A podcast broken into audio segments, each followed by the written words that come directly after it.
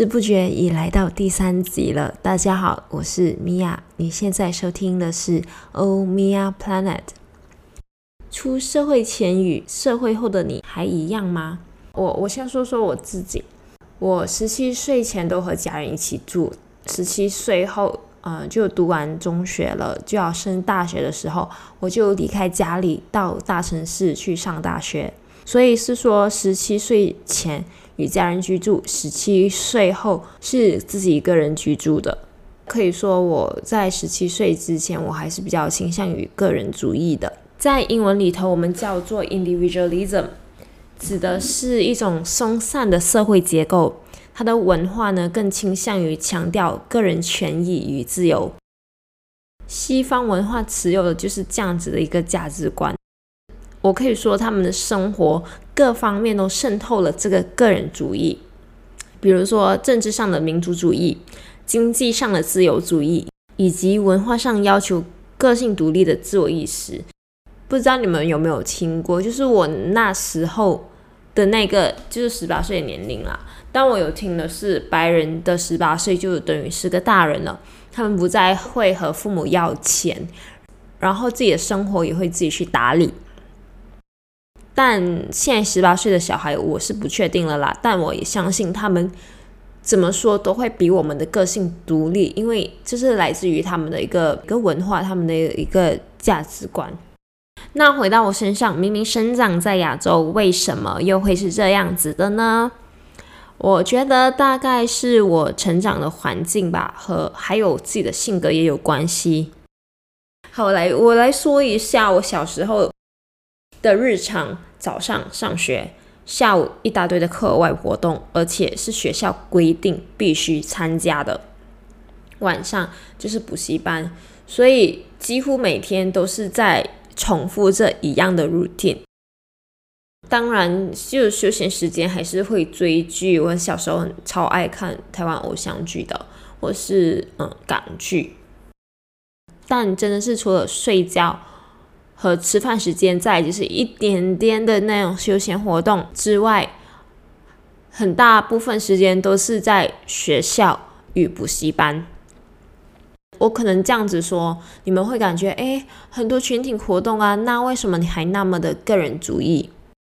我觉得群体活动不等于集体主义的，因为这个群体活动里所需要的是一个团队精神。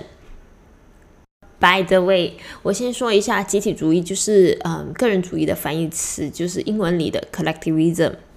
OK，那呃群体活动呢，我刚才所说的群体活动是需要团队精神嘛，也就是团队合作，你们把问题解决，或是你们有一个共同的目标，把那个目标目的达成，在本质意识上呢，就是一种职业精神、职业的道德规范。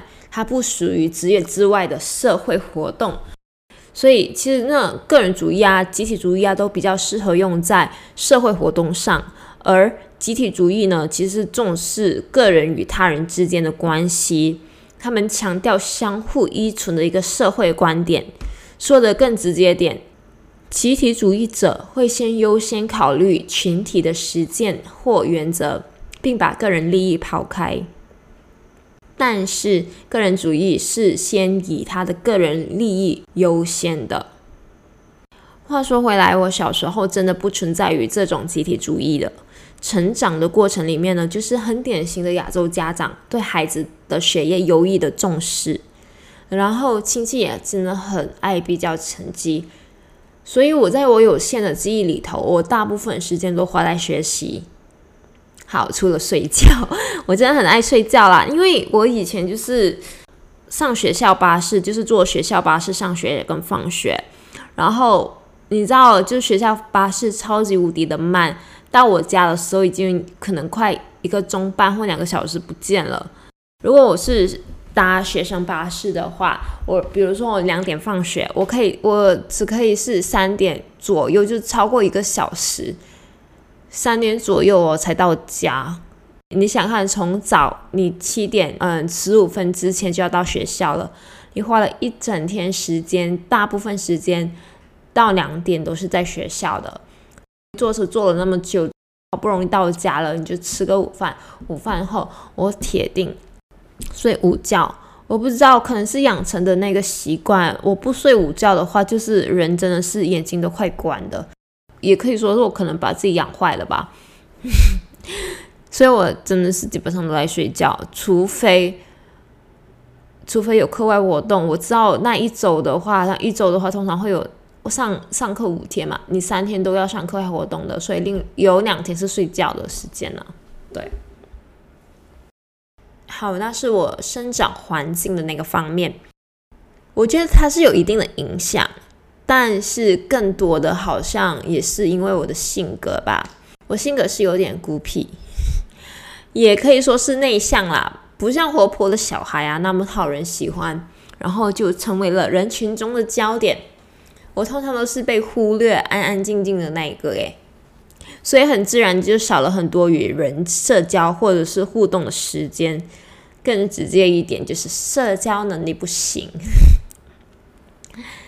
所以你看吧，小时候的生活就只有我自己啊，大概百分之二的时间会是和几个，就是两三个的朋友出去玩。怎么练得出集体主义呢？是吧？说不定出去玩，他们还以我为优先呢。说比如说去哪儿啊什么的，所以我根本就是不需要什么抛开个人利益。然后以集体主义为导向吧。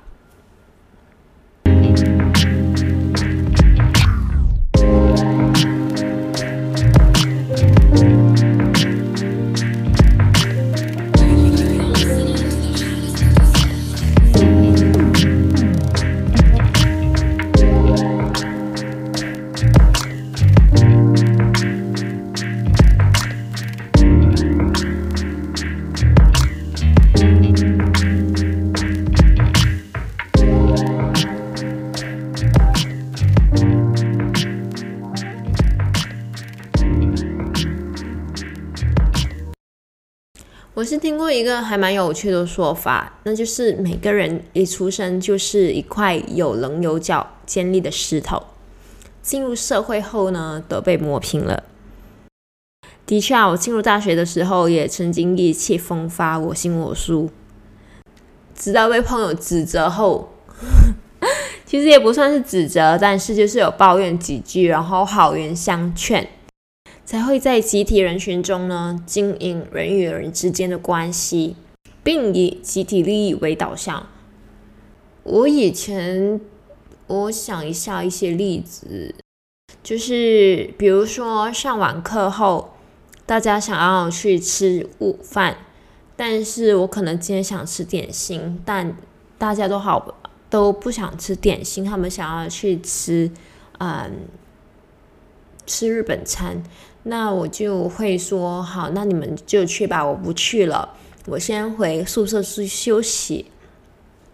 所以他们就他们就会呃非常的不爽，说为什么因为选了一家我不想去的一个餐厅，而就放弃了跟大家一起活动的时间呢？